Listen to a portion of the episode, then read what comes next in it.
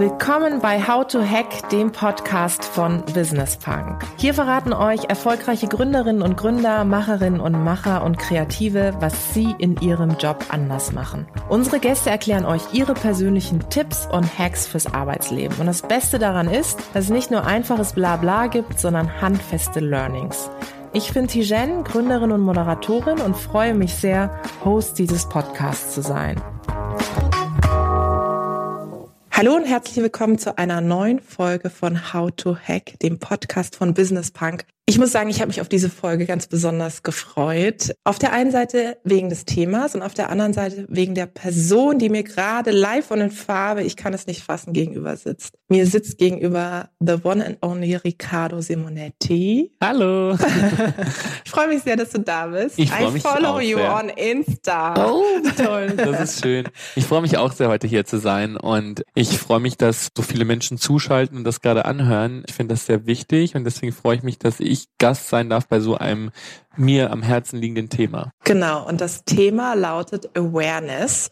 Wir hatten dieses Thema tatsächlich noch nie. Das finde ich immer ganz besonders, weil manchmal haben wir Themen, die wir schon öfter irgendwie besprochen haben. Und wir werden über Awareness sprechen. Also das bedeutet, das wird auch das Thema Diversity, Diversität andocken. Wie kann man eigentlich eine Grundsensibilität für Stereotype, für Vorurteile etc. schaffen? Ich würde sagen, wir steigen ein mit auch deinem neuen Buch. Ich habe genickt, das muss man beim Podcast immer dazu sagen, weil Genau. einen ja niemand sieht. Das vergesse ich immer. Ich auch. Ich habe dir zugestimmt und genickt. Und Für alle, die gelächelt. gerade zuhören. Genau, und gelächelt und wohlwollend in deine Richtung geguckt. Das ist sehr gut. Ähm, ja, starten wir mit meinem neuen Buch. Das ist, glaube ich, ein ganz guter Einstieg für das Thema Awareness, denn ich habe ja schon mal ein Buch geschrieben und da ging es hauptsächlich um gesellschaftliche Konflikte, also persönliche Anekdoten zwischen mir und der Gesellschaft. Und da habe ich gemerkt, wie viele Menschen mir danach ihr Feedback gegeben haben und wie sie irgendwie mit der Gesellschaft im Konflikt stehen, weil sie an den Rand gedrückt werden oder weil sie ausgeschlossen werden. Ich habe ganz viele persönliche Mobbing-Geschichten erzählt bekommen, weil ich natürlich meine persönliche Mobbing-Geschichte in meinem Buch verarbeitet habe. Und dann habe ich gesehen, wow, wie dankbar so viele Menschen waren, dass man dieses Thema mal öffentlich bespricht. Und ich dachte mir, ich möchte mehr in dem Bereich tun. Und naiv gesagt, dachte ich mir, wie kann man Mobbing irgendwie aus der Welt schaffen oder zumindest versuchen aus der Welt zu schaffen. Und ich dachte mir, man müsste sehr früh anfangen, Menschen dafür zu sensibilisieren, wahrscheinlich im Kindesalter. Und dadurch ist die Idee geboren worden, ein Kinderbuch zu machen, das genau an diese Thematik anknüpft. Und dabei entstanden ist Raffi und sein pinkes Tütü, ein Kinderbuch, das einen queeren Einschlag hat und so ähm, diese Genderfrage in den Mittelpunkt rückt, aber auch zum Beispiel Begrifflichkeiten richtig erklärt, wie das Thema Schwulsein. Mir war das wichtig, dass ich ein Kinderbuch mache, das einfach den Kindern auch mal erklärt, was Schwulsein bedeutet, damit sie die richtige Bedeutung dafür auch verwenden. Weil wenn du weißt, was es bedeutet, verwendest du es nicht mehr auf dem Pausenhof als Schimpfwort. Und solange das noch ein Schimpfwort ist, habe ich das Gefühl, man muss ganz oft über solche Themen sprechen. Und das waren so die Gedankenpunkte hinter dem Kinderbuch, aber es hat auch noch viel mehr eine Rolle gespielt. Also zum Beispiel wollte ich auch bei den Illustrationen einen realistischen und authentischen Einblick in ein europäisches Klassenzimmer geben. Und ich dachte mir, da müssen verschiedene Hautfarben eine Ja. Rolle spielen, da müssen verschiedene Körperformen eine Rolle spielen. Also so immer wenn ich irgendwie mit Medien konsumiere oder Kinderbücher konsumiere, kriege ich immer nur ein eine Art von Identifikationsfigur und alle anderen fallen da irgendwie hinten raus. Und deswegen wollte ich ein Buch machen, wo sich mehrere Menschen identifizieren können. Und deswegen sind alle Hautfarben dabei. Ich habe auch zum Beispiel, wollte ich unbedingt ein Mädchen mit Kopftuch dabei Mhm. haben und habe dann ähm, recherchiert. Dann meinten viele Mädchen, die Kopftücher tragen, aber dass es in dem Alter, in dem das Buch spielt, unrealistisch Das wäre, stimmt. ein Kopftuch zu Ja. tragen. Also du siehst, ich habe mir wirklich viele Gedanken gemacht, als ich ähm, dieses Buch erschaffen habe und bin jetzt sehr, sehr dankbar, dass es ähm, rauskommt und hoffentlich nicht nur den Kindern, sondern auch den Eltern was beibringt, wenn sie es ihren Kindern vorlesen. Absolut, das wird es mit Sicherheit. Ich finde es vor allem wirklich ähm, beeindruckend, wie du auch sagst, dass du eben in verschiedene Lebensrealitäten tatsächlich auch eingetaucht bist. Du hast gesagt, als du das erste Buch veröffentlicht hast, kamen ganz viel auch persönliche Geschichten. Hättest du damit gerechnet, dass diese Welle kommt? Ich habe ehrlich gesagt nicht so ganz damit gerechnet, weil ich seit Anbeginn meiner Karriere, die im Internet seit sieben Jahren andauert, äh, über solche Themen gesprochen habe. Also mein Blog, den ich damals noch hatte, der hat von Anfang an Kolumnen behandelt, die zum Thema Mobbing geschrieben wurden oder Ausgrenzung, Homophobie, Rassismus. Das waren alles Themen, die ich von Anfang an behandelt habe. Und deswegen dachte ich, wenn ich ein Buch schreibe, das meine persönlichen Mobbing-Erfahrungen oder gesellschaftlichen Konflikte dokumentiert, dachte ich, dass die Leute eigentlich sensibilisiert dafür wären. Aber scheinbar war das nicht so und scheinbar war das genau wichtig, ein Buch zu machen und damit auch in die Öffentlichkeit zu gehen und sich so viel für so viele Menschen einzusetzen und dafür zu sprechen, weil die sonst nie gehört wurden. Und das Feedback ist dabei sehr unterschiedlich ausgefallen. Also zum Beispiel haben sich auch sehr, sehr viele wirklich ältere Menschen bei mir gemeldet, die sonst wahrscheinlich keine Übereinschneidungen mit mir haben und die irgendwie über 90 sind und sich gemeldet haben und meinen, hey, ich habe dein Buch gelesen, ich bin 92 Jahre alt und habe gemerkt, ich bin lesbisch und ich möchte den Rest meines Lebens als wow. ich selbst verbringen. Hm. Und das hat mich wirklich, wirklich berührt, weil ich dachte, wow, was für ein Leben muss diese Person gelebt haben, dass sie es 92 Jahre lang nicht geschafft hat, ihr wahres Ich auszuleben. Wenn man so jemanden auch noch inspirieren kann, irgendwie sein Leben auf eine authentische, selbstbestimmte Weise zu leben, dann werde ich es auch nicht leid, dieses Thema immer wieder zu thematisieren, weil man merkt, es wird jedes Mal jemand abgeholt, der es gerade hören muss. Absolut. Hast du denn das Gefühl, dass wir in Deutschland hier weit hinterher sind, im Gegensatz zu anderen Ländern? Also ich bin mir bewusst, dass wir in Deutschland schon in einer sehr privilegierten Situation leben, gerade auch politisch, weil das Recht natürlich auf der Seite ist der ähm, Menschen, die unterschiedlich ja. sind und anders sind. Das ist in anderen Ländern immer noch nicht so, gerade wenn man sich auch Länder anguckt, die gar nicht weit weg von uns sind, wie zum Beispiel Russland, wo die politische Situation für zum Beispiel Schwule immer noch sehr, sehr bedrohlich ist. Weiß ich das in Deutschland, dass wir sehr privilegiert sind, bin auch sehr dankbar dafür, hier aufgewachsen zu sein. Aber trotzdem habe ich das Gefühl, dass gerade gesellschaftlich noch einiges passieren muss. Wenn man sich anguckt, die Ehe für alle gibt's gerade mal seit anderthalb oder Wahnsinn. zwei Jahren oder sowas. Und man denkt sich so, ja, okay, jetzt dürfte ja alles. Also warum äh, muss man noch weiter mhm. über Homophobie sprechen? Das ist noch lange nicht getan. Also es ist, Schwule dürfen immer noch kein Blut spenden. Adoption ist immer noch ein sehr schwieriges Thema. Und zu dem ganzen alltäglichen homophoben Zeug will ich jetzt gar nicht erstmal kommen, weil das ist einfach was, was in der Gesellschaft noch eine Rolle spielt. Und ich merke das immer, wenn ich zum Beispiel auch den Fernseher einschalte oder mich mit verschiedenen Medien beschäftige. Wo sind die unterschiedlichen Identifikationsfiguren? Alles sieht gleich aus, jeder sieht gleich aus, fast niemand hat eine Haltung. Und es ist einfach unglaublich schwierig geworden für junge Menschen, sich in klassischen Medien wiederzufinden, wenn sie nicht in das Raster der Gesellschaft passen. Mhm. Wenn man nicht das ist, was alle gut finden, dann ist es sehr schwierig, jemanden zu finden, zu dem man aufschauen kann. Und ich merke das immer, weil ich natürlich oft genug auch zu einem Publikum spreche, das nicht nur aus meinen Fans besteht. Ich begebe mich extra in Fernsehsendungen, wo ich weiß, da sind auch Zuschauer, die mir vielleicht kritisch gegenübergestellt ja. sind oder sowas die mir vielleicht kritisch gegenübergestellt sind. Und dann merke ich ja auch, wie das Feedback ausfällt und wie die Leute auf einen reagieren. Und also Hate gerade im Internet ist was, was mich täglich beschäftigt. Und es geht dabei nie um meine Person. Es geht immer nur um mein Schwulsein oder meine Optik, dass ich ein Mann bin, der Make-up trägt, dass ich ein Mann bin, der lange Haare hat. Es geht immer darum, dass meine Männlichkeit in Frage gestellt wird. Das ist die einzige Art von Hate, die ich bekomme. Und das zeigt mir, dass es ganz wichtig ist, Themen wie Mobbing oder Homophobie Diskriminierung, Ausgrenzung einfach weiterhin permanent zu thematisieren, mhm. weil die Menschen dafür sensibilisiert werden müssen.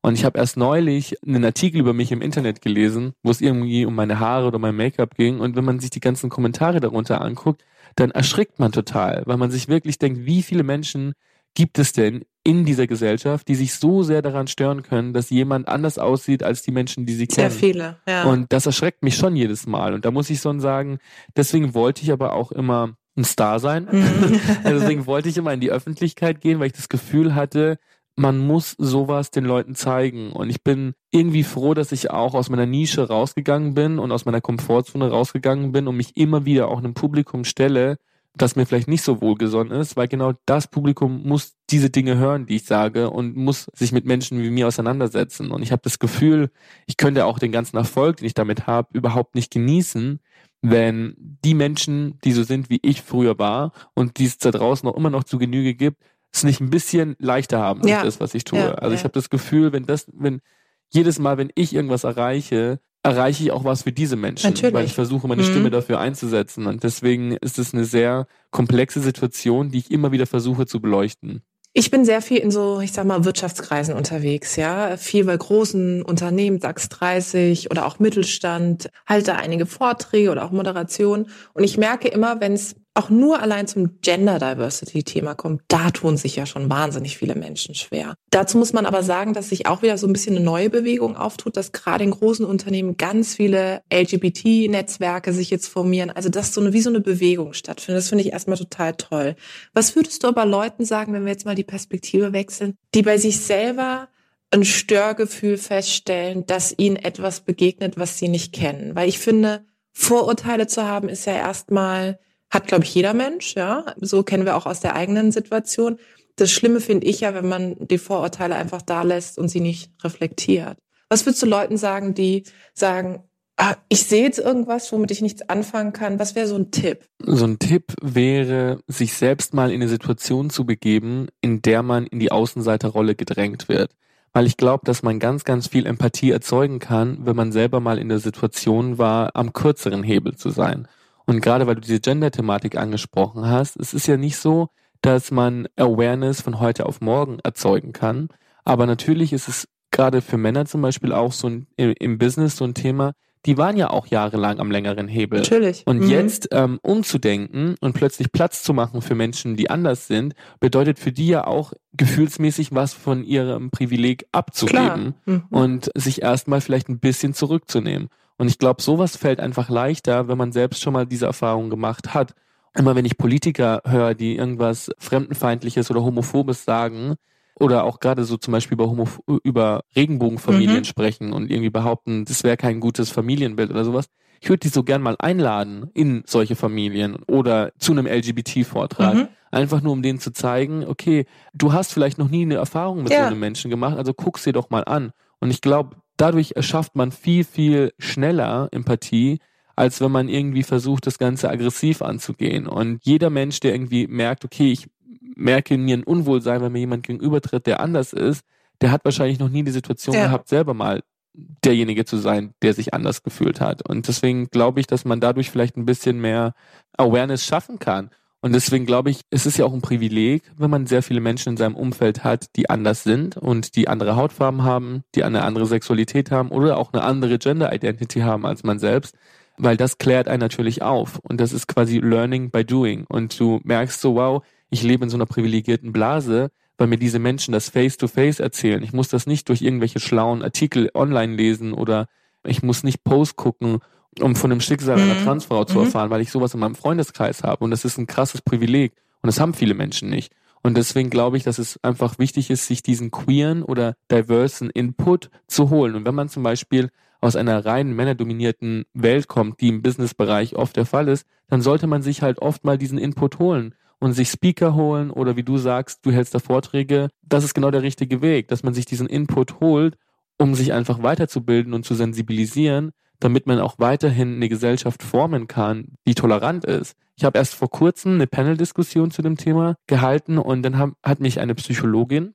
aus dem Publikum gefragt, wie ich denn glaube, dass man die Gesellschaft in die Richtung formen kann. Mhm. Und ich glaube einfach, also, dass man vor allem auch den Medien die Verantwortung geben muss, solche Rollenbilder mehr zu integrieren, weil das ist einfach das Vorbild und das formt die Gesellschaft und die Meinung der Gesellschaft auch. Und meine Generation ist sehr selbstbestimmt, sucht sich aus, wem sie folgt, sucht sich aus, von wem sie sich inspirieren lässt. Wo sie arbeitet. Genau. Mhm. Aber viele Menschen, die gerade auch aus einer anderen Generation kommen, haben dieses Privileg nicht. Und gerade deswegen finde ich, dass Medien die Aufgabe haben, solchen Themen mehr Beachtung zu schenken, solche Themen mehr zu featuren und einfach Inklusivität sich wirklich als Vorbild zu nehmen, so wie es in anderen Ländern ja auch der Fall ja, ist. Ja, eben. Mhm. Und das tatsächlich auch zu zeigen. Du hast vorhin auch das Thema des Vorbildseins ja auch angesprochen. Ja, ich bin ja auch der festen Überzeugung, jeder kann ja ein Vorbild sein. Und jeder ist es ja auch irgendwo, egal ob im Kleinen oder Großen, wie auch immer. Klar, jeder beeinflusst sein Umfeld natürlich, durch das, was natürlich. er tut und, und, sagt. Und selbst wenn du das erstmal, es gibt viele Menschen, die sagen, ich will ja gar kein Vorbild sein und so, aber selbst wenn du es nicht sein willst, manchmal kriegst du es gar nicht mit, dass du es bist, ja, so. Und du bist ja, du hast es auch gerade vorhin gesagt, du bist jetzt schon seit mehreren Jahren in diesem Internet da draußen aktiv und prägst ja auch die öffentliche Debatte, aber nutzt vor allem, und das finde ich tatsächlich wunderbar und sehr großartig, deine Stimme auch. Wie gehst du trotzdem damit um, wenn Leute irgendwie schreiben, doofe Dinge schreiben? Das Ding ist, ich habe einfach die Erfahrungen, die manche Menschen erst machen, wenn sie in der Öffentlichkeit stehen, schon sehr, sehr früh machen müssen. Ohne Medien, ohne Internet. Wenn du ein schwuler Junge bist auf dem Land, der ein Faible für Pailletten hat, dann erlebst du ganz viele Dinge, die dir beibringen, wie die Gesellschaft auf dich reagiert. Und deswegen war das für mich gar nicht so was Neues, dass als ich in die Öffentlichkeit gegangen bin, plötzlich auch Hater da waren, weil ich kannte das schon vorher. Und für mich war das aber auch dadurch automatisch klar, dass ich von Anfang an einen Weg gehe, der mit Aktivismus Hand in Hand geht, weil ich kann nicht als öffentliche Person, die ein queeres Auftreten hat, ist alles, was ich tue, politisch. Mhm. Alles wird auf eine, alles mhm. wird auf eine ganz andere Ebene gehoben. Dinge, die ich tue, auch wenn ich Dinge erreiche, ich bin oft der erste schwule Mann, der das macht oder der einzige schwule Mann, der das macht. Und das ist immer was Politisches. Das ist immer, wenn eine Marke sich dazu entscheidet, mit mir zu arbeiten, ist das nicht nur eine Entscheidung, die ähm, aufgrund meines Aussehens oder meiner Reichweite getroffen wird, sondern es ist immer auch eine politische Entscheidung. Und dessen muss, muss ich mir halt bewusst sein. Und für mich war das dann klar, dass ich auch immer äh, meine Stimme für solche Dinge einsetze, auch wenn es zur Folge hat, dass ich vielleicht nicht derjenige sein werde, der die meisten Follower hat oder dessen Bilder die meisten Likes haben, weil es natürlich populärer ist, wenn man im Internet oder in den Medien, im Fernsehen über oberflächliche Dinge spricht, mit denen sich mehr Menschen identifizieren können. Natürlich wäre es einfacher, jeden Tag ein Make-up-Tutorial hochzuladen, ohne dass ich das verteufeln mhm. möchte, überhaupt nicht. Aber natürlich würde das einfacher Likes generieren, als wenn du einen, einen Aufklärungsbeitrag über HIV oder AIDS hochlädst. Natürlich ist das eine populärer als das andere und man macht sich nicht immer unbedingt beliebter, wenn man über solche Themen spricht. Aber für mich hat das halt was mit der Verantwortung zu tun, die ich als öffentliche Person habe. Und deswegen bin ich sehr, sehr dankbar, dass sich dadurch auch eine Fanbase entwickelt hat, die das genauso gerne konsumiert wie irgendwie albernen Quatsch-Content, den ich mache, oder die sich eine eine ernsthafte Fernsehsendung mit mir genauso gerne angucken wie eine Unterhaltungssendung. Und das ist aber Arbeit und das ist keine Selbstverständlichkeit. Deswegen verstehe ich auch super viele Menschen, die in der Öffentlichkeit stehen und die sich zurückhalten, weil sie nicht damit umgehen könnten, wenn Menschen sie auf die Art und Weise verletzen würden oder kritisieren würden. Deswegen geben sie nur eine bestimmte Facette ihrer Persönlichkeit preis und das würde halt bei mir überhaupt nicht funktionieren, weil ich von Anfang an ein viel emotionaleres Thema daraus gemacht habe. Trotzdem ist es für mich auch nicht einfach. Also ich muss schon sagen, egal wie, wie lange du das machst und egal wie viel du gewöhnt bist, wenn du so dumme Hate-Kommentare siehst, verletzt sich das natürlich auch. Aber vor allem verletzt mich das, weil mir das eben zeigt, okay, wenn das jemand unter mein Bild schreibt, sowas wie, du elende Schwuchtel, ich hoffe, du verreckst oder du stirbst, dann verletzt mich das nicht mal unbedingt als Individuum, weil ich habe ja trotzdem auch sehr, sehr viel Zuspruch. Aber ich denke mir dann, so viele Menschen kommen ja auf mein Profil oder gucken sich diese Sendung mit mir an, weil sie Inspiration suchen und weil sie Selbstbewusstsein sich abgucken wollen. Und wenn die dann aber sehen, dass das die Reaktionen ist, sind, die man auslöst, dann habe ich so Angst, dass sie sich eingeschüchtert fühlen und dann ihr wahres Ich eben nicht ausleben. Und deswegen ist es eine sehr heikle Situation, weil man möchte dem nicht so viel Beachtung schenken, weil man ja versuchen möchte, eigentlich was ganz anderes Klar. voranzutreiben. Mhm. Aber trotzdem muss man es hier und da ja thematisieren, damit Menschen auch sehen, das ist der Preis, den ich auch zahle. Nur weil ich in der Öffentlichkeit stehe und ein glamouröses Leben für, spielen diese Menschen in meinem Leben genauso eine Realität wie in dem Leben von einem Dorfschwulen, der auf dem Land lebt. Das ist genau dieselbe Realität, in der wir leben, nur auf einem anderen Level.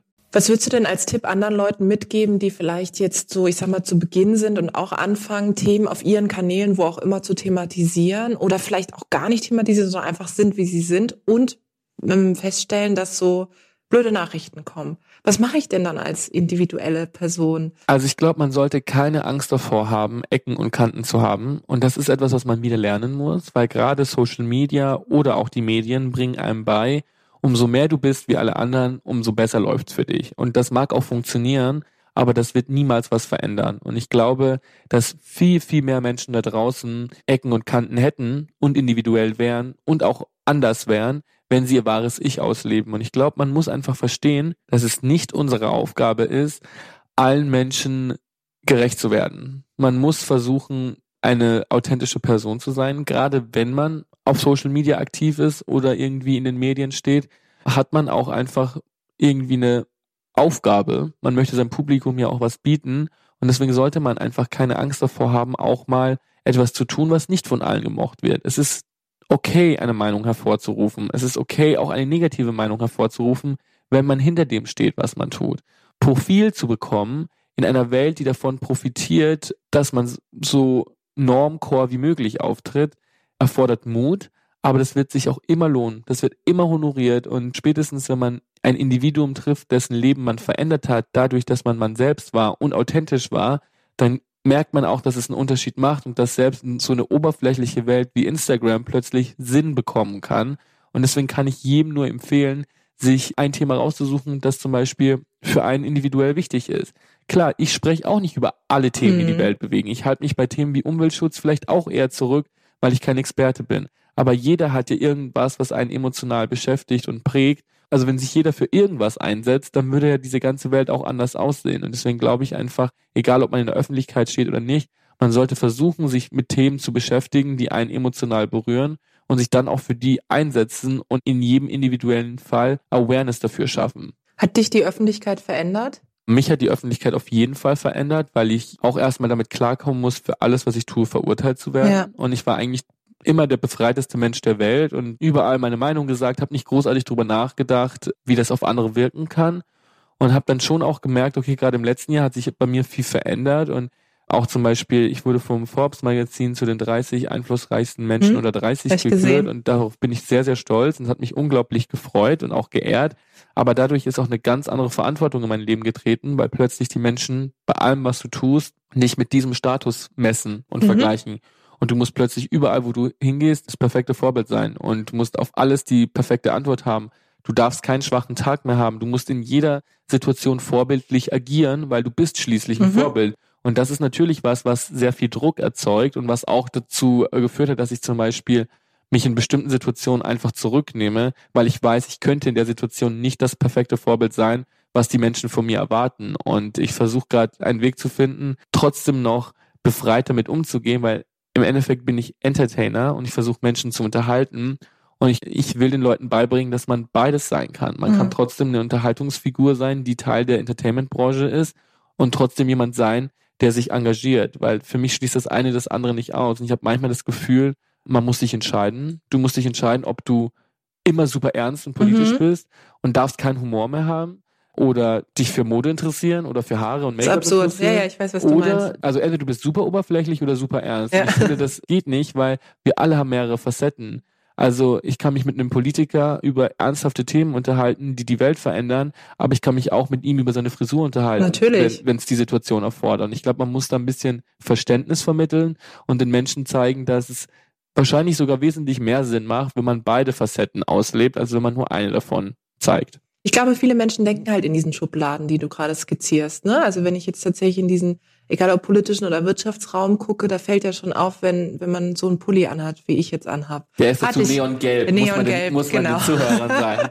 Hatte ich letztens an und das war natürlich so, da kamen wirklich ganz viel auch junge äh, Mädchen auf oder junge Frauen auf mich zu, die so den ersten Job in dem Unternehmen haben und dann so, dass du dich das traust. Und dann sagten die so, du kannst dich das auch nur trauen, weil du ein eigenes Unternehmen hast. Dann habe ich gesagt, ja, das mag sein, das zeigt aber für mich auch wieder, dass wir eigentlich noch ganz viel machen müssen, auch innerhalb der Unternehmen.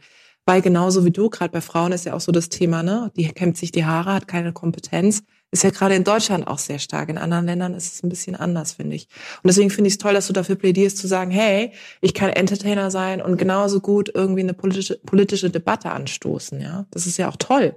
Ich finde das auch wichtig und ich glaube, dass das auch die Zukunft sein wird. Mhm. Also ich mhm. glaube, das ist die Zukunft, weil wir leben in einer Zeit, in der man sich auf seine politischen Führer nicht mehr unbedingt verlassen kann, in der das nicht unbedingt immer Vorbilder sind. Gerade auch wenn man nach Amerika guckt, kann man sich nicht mehr darauf verlassen, das perfekte Vorbild in der politischen Führung zu finden. Also bekommen popkulturelle Figuren mehr Verantwortung, weil sie müssen plötzlich die Vorbilder der Nation werden. Sie müssen plötzlich die richtigen Dinge sagen, die die Menschen berühren. Und deswegen glaube ich einfach daran, dass wenn man in der Zukunft auch noch Teil dieser Welt sein möchte oder dieser öffentlichen Diskussion sein möchte, es nicht funktioniert, wenn man keine Meinung hat und keine, keine Haltung zu Dingen entwickelt. Mhm.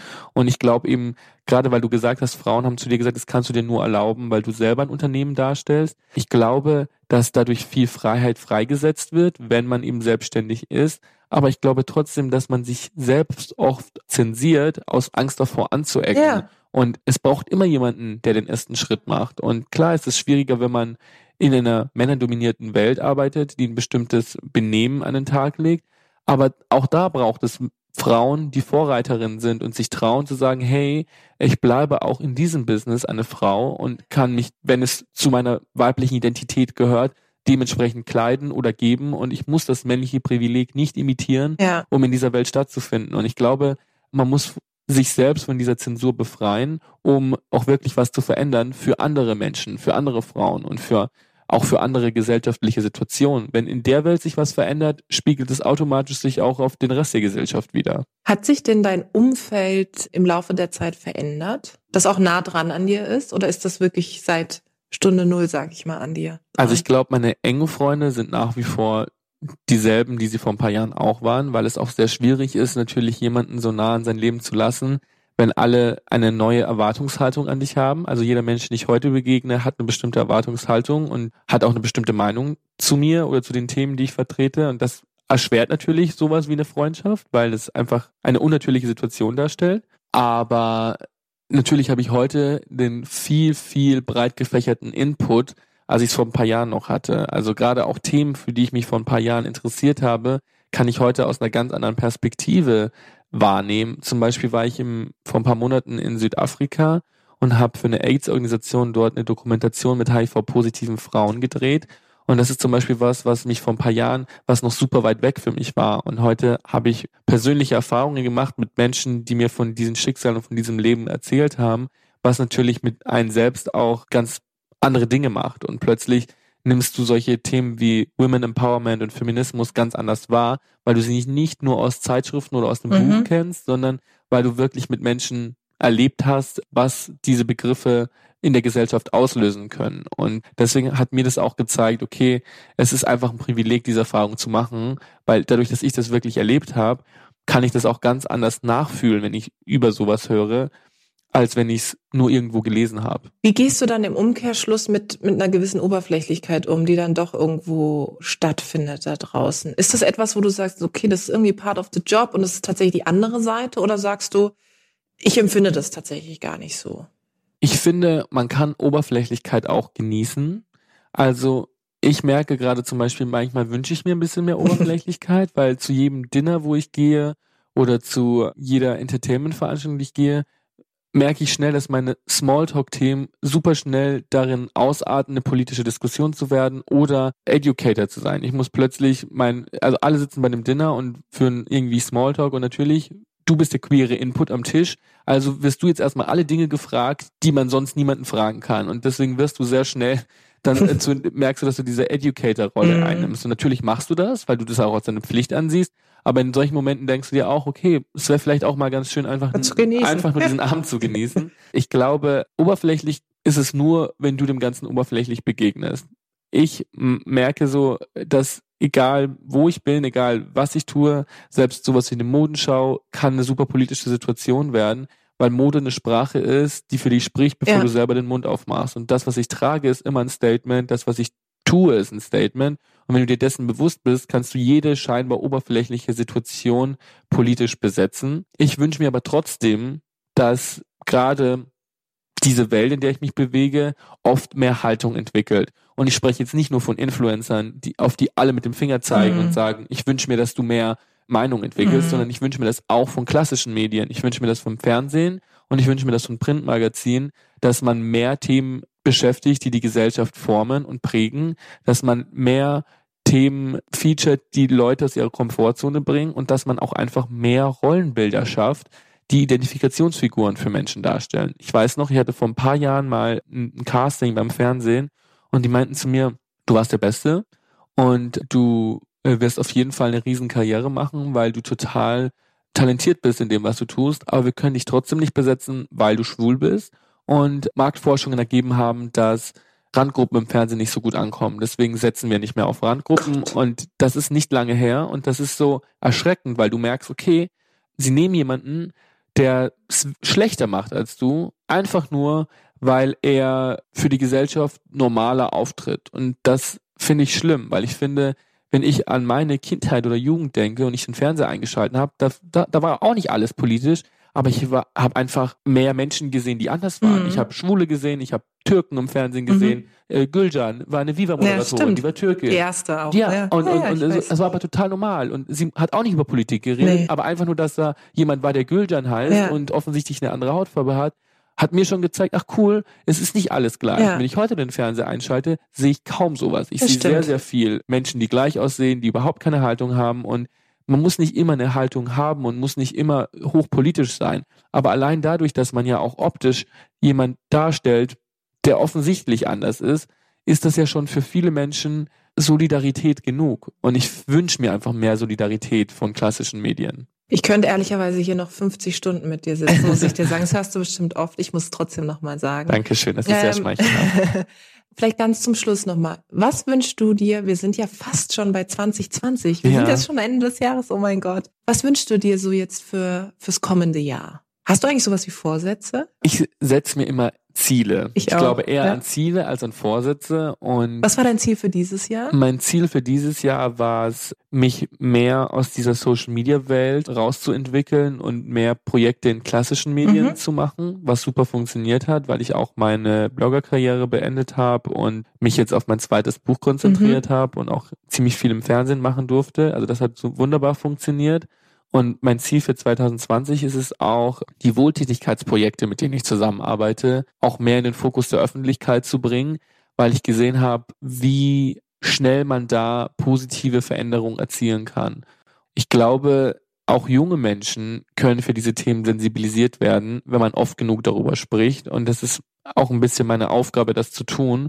Für mich war das zum Beispiel super inspirierend, eben Zeit in Südafrika zu verbringen mit HIV-positiven Frauen und das ist zum Beispiel was in, in Bereich, in dem ich gerne sehr viel aktiver sein würde. Ich glaube, wir, wir freuen uns alle sehr darauf, dich dann wieder zu sehen und zu erleben und vor allem deine starke Stimme auch zu hören. Und ich kann dir nur sagen, bitte lass nie nach. Es war ein ganz, ganz tolles Gespräch zum Thema Awareness. Ich freue mich sehr, dass du da warst. Vielen Dank für deine Zeit. Ja, vielen Dank für deine Zeit und allen Menschen, die gerade zugehört haben. Vielen, vielen Dank fürs Zuhören. Das wollte ich nochmal sagen. Danke, dass ihr mir zugehört habt.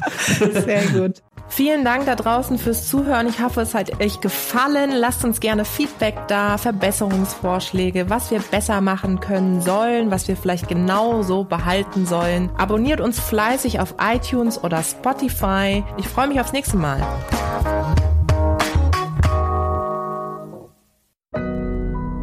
Audio Now.